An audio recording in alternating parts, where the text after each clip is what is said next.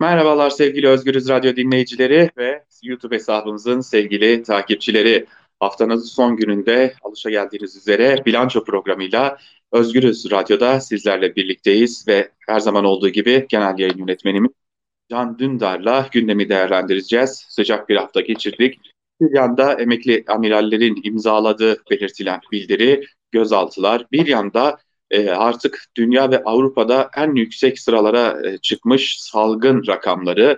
E, bir yanda Rusya ve ABD'nin e, gerilimi aslında Ukrayna ve Rusya gerilimi ama, ama altında e, NATO gerilimi yattığını da hepimiz biliyoruz. E, ve bir de koltuk kriziyle öne çıkan ama aslında Avrupa Birliği'nin belki de e, Türkiye'ye yeni bir açık çek verdiği AB ziyareti. Bugün bunları genel yayın yönetmenimiz Can Dündar ile birlikte ele alacağız. Kendisine de hoş geldiniz diyelim. Hoş bulduk Altan, iyi yayınlar. Çok teşekkürler. Ee, sıcak bir hafta geçirdik. Haftanın girişi zaten sıcaktı. Bir bildiriyle e, başladı aslında hafta. E, amirallere gözaltıyla devam etti. Çözülemeyen birçok soru işareti var. E, siz de yayından önce de konuştuk. Nasıl oldu, nasıl sızdı soruları da bunlara eklendi. Çünkü dün Halk TV'de çok farklı iddialar da gündeme getirildi. E, tüm bu yaşananlara bakınca e, bir yandan da tabii şunu sormak da istiyorum. E, Ergenekon balyoz e, hatırlatmalarını yapanlar da var e, bir yandan. E, kimi amiraller e, efendim kendi içlerinde ayrıştılar diyenler var. E, kimi noktalarda da bu bir hükümet kumpası diyenler var. Çok farklı söylemler var.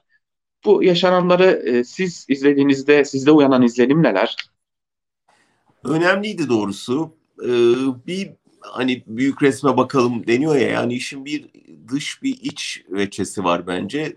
Dış büyük resimde görünen şey e, içine Amerika ve Rusya'yı da alan ve Kanal İstanbul'la ilişkilendirilen bir, bir şey. Dolayısıyla Montreux'ün yeniden elden geçirilmesi talebinin daha çok e, Amerika'nın isteği olduğu, Amerika'nın e, Karadeniz'e açılmasına imkan vereceği ve Rusya ile Ukrayna arasında bugünlerde ger yaşanan gerilime e, özellikle de hizmet edebilecek bir kapı ve bundan sonra oluşabilecek e, Karadeniz'de muhtemel gelişmelere açılan bir kapı olacağı. Dolayısıyla Erdoğan'ın aslında yeni Amerikan yönetimine kendisini aramayan inatla Biden'a bir çiçek atması olarak görülüyor bir yanıyla.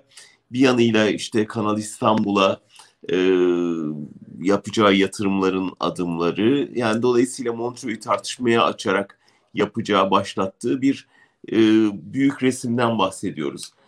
E, amirallerin bildirisi buna karşı bir reaksiyon olarak içeriden geldi. Oradan itibaren de işin iç boyutu gündeme geliyor. Tabii orada karışıklık başlıyor çünkü şunu biliyoruz bu amirallerin bir kısmı daha önce Erdoğan'la özellikle Mavi Vatan projesinde birlikte çalışmış, destek olmuş. Bir kısmı işte A Haber'de boy göstermiş vesaire. Yani bugüne kadar e, yolları Erdoğan'la çatışmamış, çakışmış e, isimler. Dolayısıyla kafa karışıklığı biraz oradan başlıyor ama benim anladığım e, Erdoğan'ın bugüne kadar bir şekilde yanında tutmayı başardığı Avrasyacıların bir kısmıyla yollarının ayrıldığı anlaşılıyor. Daha doğrusu Avrasyacıların da kendi içlerinde ayrıştığı gibi bir manzara çıkıyor son bir hafta yaşananlardan.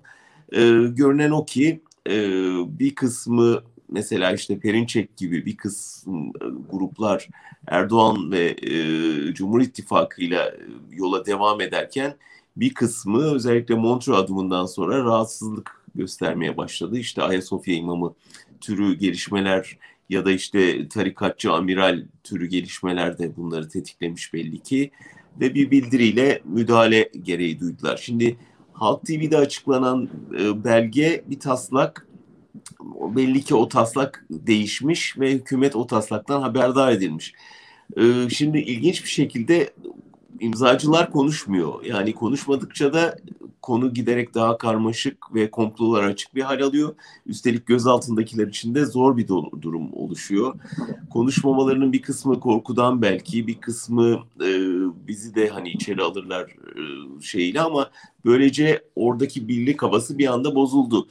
E, tabii özellikle İyi Parti'nin de Meral Akşener'in de doğrudan tavır almasıyla ve diğer partilerin de e, bildiriyi bir tür lanetleyen tavır almasıyla yalnızlaştırıldılar da o yüzden de konuşmuyorlar ama görünen tabloda şu an için e, bir ben bir darbe şeyi almıyorum. Yani bu erken yayınlanmasının e, arkasında bir esrarengiz yani bir hava var. Gece yarısı yayınlanmasının arkasında bir e, esrarengiz hava var. Sanki darbe için yapılmış gibi ama şimdi anlıyoruz ki aslında e, günler öncesinden en azından iki gün öncesinden hazırlanmış bir bildiri. Belki erken doğum yaptı. Belki biz habercilerin deyimiyle ambargoluydu. O ambargo evet. kırıldı ve erken e, yayına verildi. Belki de gerçekten komplo teorisyenlerin dediği gibi farklı bir metin önceden verildi ama burada işte imzacıların biz bunu imzalamadık, bizim imzaladığımız başkaydı diye ortaya çıkması gerekiyor. Karışıklık oradan itibaren başlıyor. Ama özetlersem dış konjonktür açısından Erdoğan'ın Montreux'e bugünlerde tavır almasının bir uluslararası anlamı var. İçeride de bir ittifakın e, bir kanadının terk etmesi açısından bir önemi var. Ben bir de şunu sormak istiyorum. Ben Cumhurbaşkanı Erdoğan'ın açıklamalarında açıkçası ben Cumhurbaşkanı Erdoğan'ın o bildiğimiz sert e, üslubuyla konuşmasını bekliyorum. Özellikle bu bildiri karşısında çok sert bir dille açıklama yapmasını bekliyordum ama e, Cumhurbaşkanlığında yaptığı açıklamada sert dil yoktu. Yani alış, evet. alışa geldiğimiz Cumhurbaşkanı Erdoğan karşımızda değil gibiydi. E, bunun nedeni ne olabilir diye düşündükçe de aslında bir cevap bulamıyorum. E, bir yandan e, evet bildiriyi eleştirdi ama bir diğer yandan da Montreux ile ilgili mesaj verdi. E, Sarık'la fotoğrafları ortaya çıkan e, amiralle ilgili mesajları vardı ve e, tüm bunlar yetmezmiş gibi bir de e, Boynukalı'nın yani Ayasofya imamının istifası istendi. İstifa etti demiyoruz çünkü Ankara'da herkes biliyor ki istifası istendi. Cumhurbaşkanı Erdoğan'ın bu sakinliğini e, neye bağlamak gerekiyor? Yani ben e, bu hafta İtsait'e yazdığım yazıda bir benzetme yaptım. E, Erdoğan'ın e, özellikle uluslararası alanda izlediği dış politika bir mehter yürüyüşüne benziyor. Yani Mehteran takımı biliyorsun iki adım atar sonra durur ve bir sağa bir sola bakar. Sonra bir etrafı kolaçan edip tekrar yürümeye devam eder. iki adım daha atar. Erdoğan bir tür bu mehter yürüyüşünü kendine ilke edinmişe benziyor. Ee, yani mesela Akdeniz'de bir adım attı. Petrol arama çalışması başlatıyor gibi yaptı. Sonra Ege'de bir adım attı. Adalara yönelik e, ve Yunanistan'ı kızdıracak iki adım attı. Hemen Avrupa Birliği seferber oldu. Türkiye'ye koşturdular ve Erdoğan'ı sakinleştirmeye çalıştılar. Aslında bunlar Erdoğan o gemileri geri çekeceğini muhtemelen baştan biliyordu. Ama böylece Avrupa ile bir pazarlık kozu elde etmiş oldu o iki adım atarak. Sonra geri adım atmış gibi yapıp aslında bir kazanç elde etti. İşte onları ayağına getirtti ve yeni bir şey imzalattı. E, mülteci anlaşmasını tek, tekrar imzalatabildi. Bunlar taktik planlı adımlara benziyor benim gözümde. Tam onlar geldiğinde mesela Biden e, Putin'e katil dediğinde Putin'in yanında saf tuttu. Böylece bakın benim size karşı bir alternatifim var deme e, adımını atmış oldu. Ben biraz bu şeyleri de öyle e, görüyorum. Yani son attığı adımları da Montreux sözünü ortaya atması bir toplumda karmaşa yarattı. E, dolayısıyla onu şimdilik bir nabız yokladı ve bir koz olarak kullandı. Bunu önümüzdeki e, şeylerde bir cebine koymuş oldu pazarlıklar için. Dolayısıyla işte iki adım atıyor sonra duruyor, sakinleştiriyor, bekliyor, sonra bir başka adım atıyor. E, Ayasofya imamı için de bence böyle. E, ve işte muhtemelen atmayı planladığı başka adımlar da var. İşin bir yanı bu. Bir yanı da ben hala Erdoğan'da ciddi bir darbe korkusu olduğunu düşünüyorum. Yani e, ne kadar işte orduyu temizlediğini düşünse, ne kadar işte tasfiyeler yapsa, ne kadar 15 Temmuz'dan sonra güç devşirse de e, ordu içinde bir hareket hep AKP'nin ve tabii bütün Türkiye'nin zihninde var. Ordunun e, yani ordudan medet uman kesimler hala olduğu gibi ordunun içinde hala kendilerince temizlemedikleri e, unsurlar olduğunu düşünen iktidar e, mensupları da var. Dolayısıyla bu tür bir bildiri bir panik yarattı. Yani gördük bunu hepimiz. Yani neden bir insan durduk yerde e, belediyelerden üniversitelere kadar herkesi tepki vermeye zorlar ki? Yani tepki verin çünkü yalnız kalıyorum. Tepki verin çünkü bir darbe havası oluşuyor e, şeyi arıyorum buradan. O yüzden de hem Ayasofya imamının görevden alınmasında hem Erdoğan üslubunun o kadar sert çıkmamasında ordudaki eğer varsa böyle bir damar bunu hepten kışkırtmayayım tavrında rol oynamış olabileceğini düşünüyorum. Buradan şu anlamı çıkarabilir miyiz? Peki yani e, malum e, cemaatin e, ekipleri tasfiye edildi. Büyük oranda tasfiye edildi ordu içerisinden. Fakat ordu içerisinde elbette hala farklı kanatlar olduğu biliniyor. E, bunlardan ciddi bir kesiminin de şu an itibariyle e, Cumhur İttifakı'na yakın olduğunu da görüyoruz. Bu biraz da e, müttefiklere güvensizlikten mi kaynaklanıyor acaba? Yani ordu açısından bakarsak iki konuyu iki yani şöyle hallettiğini düşünüyor muhtemelen Erdoğan. Komuta kademesini halletti. Bir de yeni gelenleri halletti. Yani dolayısıyla kendi daha çok kendi görüşünden insanları harp okuluna e, alma ya da işte orduya katma e, noktasında o işi çözümlediğini düşünüyor. Ama orta kademe duruyor. Orta kademede ne yaşandığı çok bilinmiyor. Yani terfileri engellenen ama hala orduda olan bir kesim var ki gövdesini oluşturuyor Türk Silahlı Kuvvetleri'nin. Orada bir rahatsızlık olduğunu tahmin etmek zor değil yani bütün bu bu kadar laik e, bir geleneği olan, tarihi olan bir kurumda aniden yok olmayacağını tahmin etmek zor değil. O yüzden bu bir tür işte gövdesine hakim olamadığın bir geminin dümenindesin. Ee, yeni yolcular almışsın ama gövde hala duruyor. Dolayısıyla birden 104 amiral çıkıp emekli amiral çıkıp bir şey dediği zaman acaba bunun ordu içinde daha ne kadar e, karşılığı var sorusu direkt akıllara geliyor. O yüzden yani bu refleks sadece darbe karşıtlığından değil aynı zamanda darbe korkusundan kaynaklanan bir refleks. Tabii e, Türkiye tarihinde böyle şeylerle şeyler de yok değil. Yani e, Türkiye'nin tanınmış e, Talat Aydemir'i var ve Talat Aydemir'in e, emekliye sevk edilse, orduyla ilişki kesilse dahi e, nedenle etkili olabildiğini de geçmişte görmüştük. Belki e, Türkiye tarihi, darbeler tarihi olduğu için de bu hafıza e, taze duruyor. Burada şunu Ama şunu sormak... ayırt etmek lazım Altan. Yani eğer bu amiraller e, iş başındayken bu bildiri yayınlasaydı doğrusu ben de karşı çıkacakların başında olurdum. Evet. Ama emekli olduktan sonra insanların yani elinde silahla siyaseti dizayn etmek antidemokratik bir şey ve hepimizin karşı çıkması gereken bir şey. Evet. Ama emekli amirallerin ortak tepki vermesi ve özellikle kendilerinin mesleğini ilgilendiren bir konuda görüş beyan etmesi fikir ve ifade özgürlüğüne girer ve hepimizin savunması gereken bir şey bence. Tabii yani içeriği eleştirebiliriz, e, yayınlanma şeklini eleştirebiliriz, belki her cümleyi eleştirebiliriz ama e, emekli amirallerin kılıçla darbe yapacakları da yok yani harp okulundan geriye ellerinde kılıç kalmışsa bununla da bir darbe de eleştirmek yapacak. ayrı şey, rütbe sökmek, lojman elinden almak, gözaltına almak, tutuklamak bunlar ne oluyor? Yani sonuçta bu insanlar ne yapmış? Ee, bir bildiri yayınlamış, bir eleştirilerini dile getirmişler. Gece yarısı yayınlamasalar iyi olurmuş. E sana ne? Yani gece yarısıysa gece yarısı. Yani sonuçta bunlar e, şey değil, bir fikrin o zaman hepimiz kaçta yayın yaptığımıza da dikkat edelim. Çünkü darbe konuşmaları da gece yapılıyor. Yani e, buradan bir çıkış yok. Yani şunu çok net ayır, ayırt etmemiz lazım. Elinde silahla siyaseti dizayn eder, etmeye kalkarsan darbeci olursun, suç işlersin ve ceza görürsün. Ama onun dışındaki herkesin fikir ve ifade özgürlüğü vardır. Onu ancak fikirle eleştirirsin, tutuklayarak değil. Kesinlikle. Peki şu e, anlattıklarınız içerisinde Avrupa Birliği önemli bir başlık. E, Avrupa Birliği ile ilişkiler önemli bir başlık. E, özgür yorumda da çok sık bir şekilde üstünde durduğunuz bir başlık.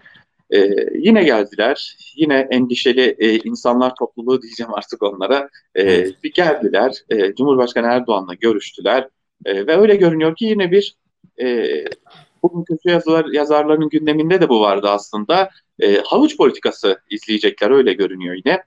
Ama e, bunun e, kendi değerleriyle ne kadar çakışıp çakışmadığını e, belki ayrıca konuşmak gerekecek. Bir koltuk krizimiz oldu.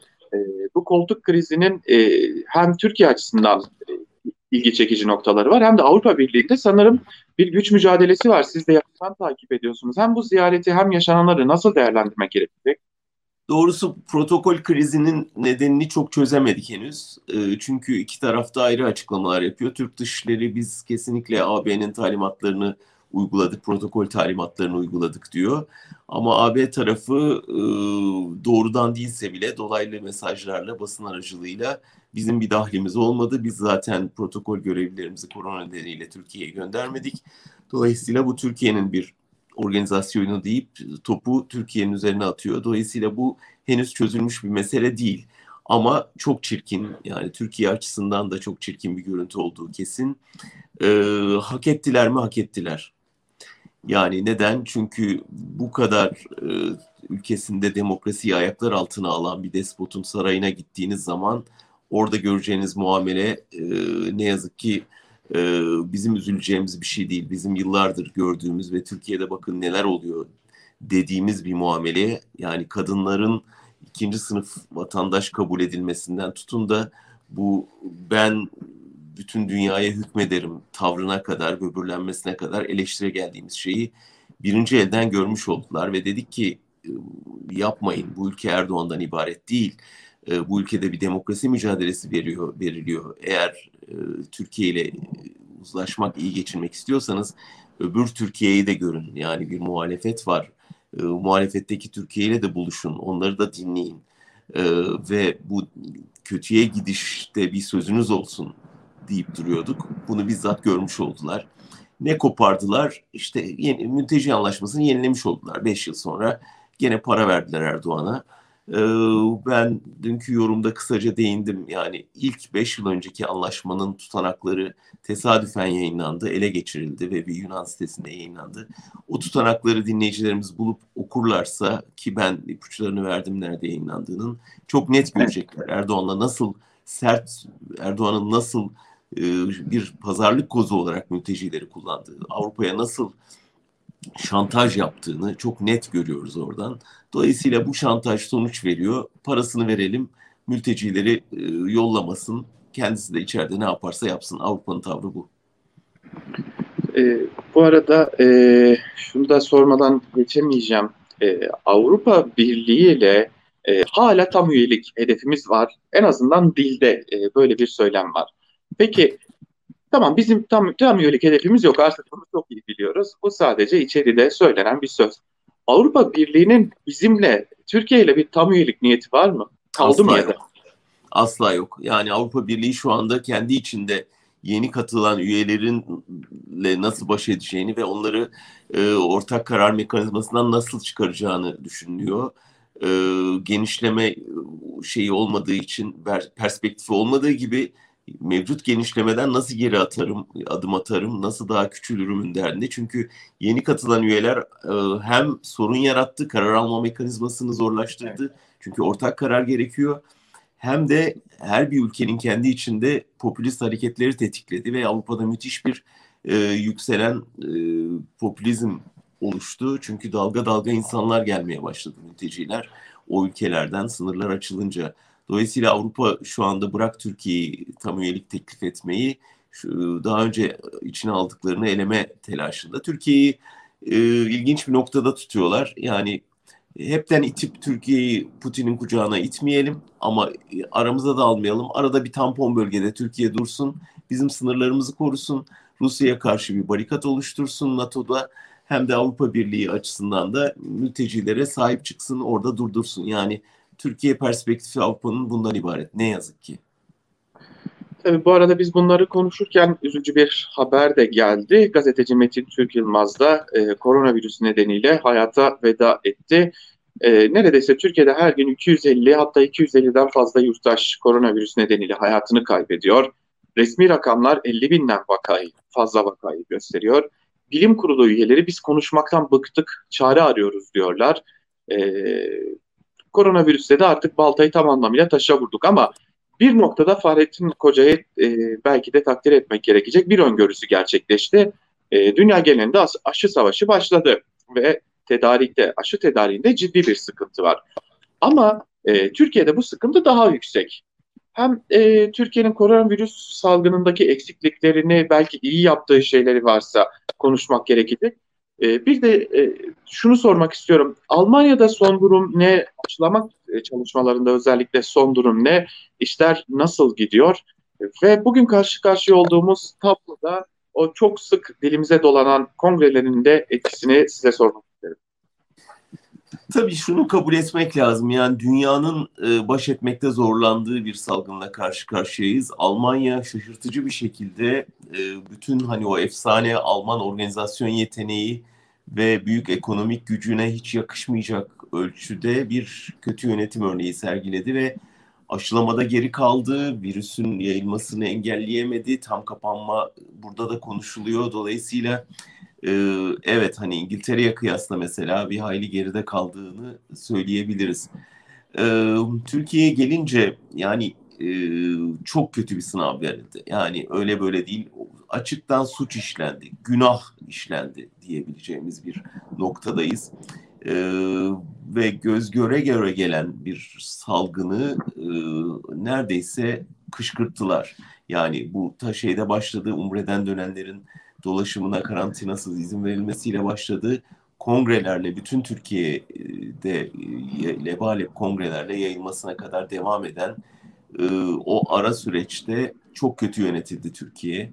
Evet ekonomik yetersizlikleriyle tam kapanmaya gidilemedi ama Erdoğan rol model olarak kendini ortaya koydu ve e, adeta çıkın dedi. Yani açıktan e, ve bunun e, bugünkü yorumda da söyledim. Yani dünyada iki büyük ülke daha aynı durumda. Birisi Brezilya, birisi Hindistan ve ikisi de popülist liderlerle yönetiliyor. Yani bu üç ülkenin üç popülist lideri e, neredeyse salgına meydan okuyarak, neredeyse halkı bu işi aldırmayın diyerek ve biraz da yaslandıkları kapitalist çevrelerin baskısıyla tam kapanmaya gitmeyerek e, halklarını feda ettiler. Ve şu anda gelinen noktada Türkiye'de gerçekten hepimiz endişe içindeyiz.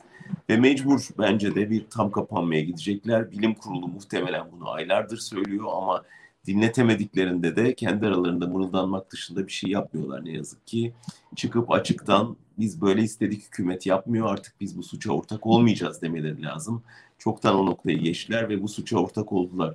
Şimdi bu kadar e, ölü sayısının artmasından sonra ve vaka sayısının artmasından sonra elbette bir şey yapmak zorundalar ve o yapılacak şeyin adı tam kapanma, ister istemez tam kapanma ve işte Erdoğan'ı korkutan olasılık da orada çıkıyor karşımıza. Tam kapanmada geçinemeyen insanlar ne tepki verecek hükümete?